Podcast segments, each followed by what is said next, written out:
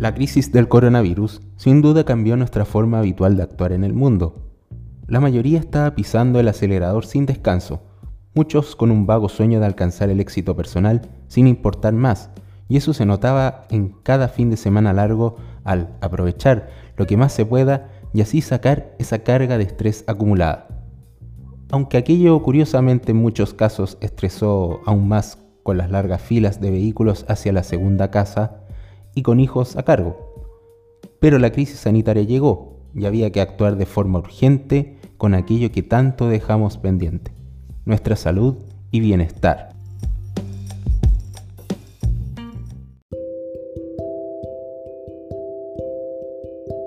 El plan de prevención comenzaba en nuestro país de forma lenta.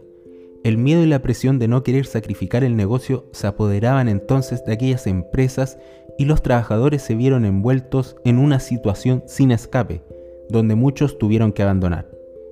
La necesidad de economizar comenzó a tomar fuerza a nivel mundial. Los lujos y los centros de entretención ya no estaban permitidos. Los viajes interurbanos están controlados y viajes particulares en helicóptero o avión completamente suspendidos. Con una situación límite como la que se ha estado viviendo en 2020, la historia ya comienza a escribirse por sí misma y permanecerá en los récords de registro de pandemia con cifras aterradoras. Quedarse en casa parece ser la única alternativa viable, ya que aún no se han desarrollado vacunas efectivas. La pobreza atacó de forma inevitable a los grupos más vulnerables e incluso gran parte de la clase media, por lo que el gobierno tuvo que hacerse cargo de aquello y mitigar como parche en la herida. Los arriendos se han visto en suspensión y el abandono de morada producto de las deudas hipotecarias han sido pan de cada día. Los disgustos y el cuidado de los niños para muchos se han dividido en turnos. Todo movimiento externo debe ser con un permiso legal, por suerte vía online para los que pueden hacerlo. El refugio entonces no parece ser otro y mejor que regresar a la casa original o volver al país de origen para aquellos esforzados inmigrantes sin solución, regresar junto al padre o madre. La naturaleza se manifiesta con el confinamiento humano y los animales salen de sus refugios para tomar espacio de aquello que siempre les perteneció por territorio y que por intervención humana se les ha arrebatado.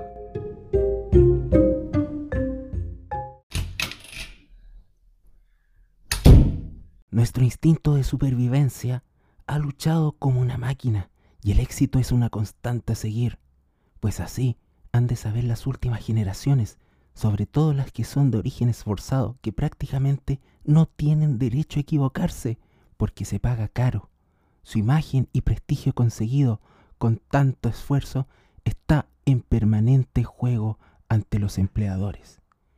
Caer y levantarse es algo lento, y el nada es imposible puede ser una gran carga emocional y de estrés para alcanzar esos tan anhelados sueños que de forma masiva y energética se cargaban de principios al derribar aquellos viejos conceptos limitantes en las jóvenes protestas. Dejando atrás todo orgullo de autosuperación, volver a casa para quien lo hace puede resultar frustrante pero al tomar conciencia de la situación que enfrenta el mundo, se comienza a entender que no estamos solos y que debemos aprender a aceptar la ayuda y el cariño de quienes se preocupan por nosotros cuando se ofrece.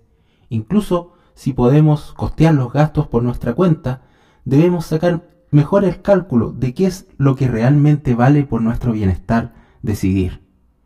La crisis y la cuarentena nos ha regalado por fuerza mayor, aunque así no queramos, un tiempo de unión, de reflexión y de valorar nuestra vida, donde cada día importa aprender a escuchar y darnos el tiempo de escuchar a nuestro cuerpo y salud espiritual para dedicarle el mayor cuidado posible.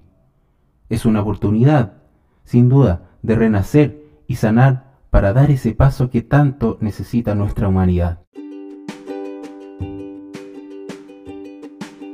Los nuevos días en casa pueden ir desde aprender cosas nuevas, tutoriales o cursos para mejorar nuestras competencias, poder teletrabajar, ver películas, hasta leer un libro o varios más interesantes y muchas tantas otras cosas más.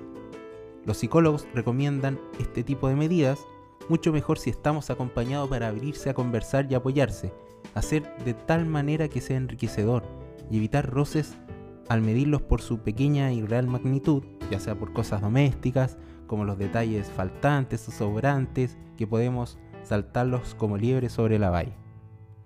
Atender y saber ceder son claves para lograr la empatía en convivencia, ya que para nadie es fácil lo que sucede y debemos mantener en prioridad el clima saludable como nueva meta y objetivo a lograr, al menos de nuestro lado.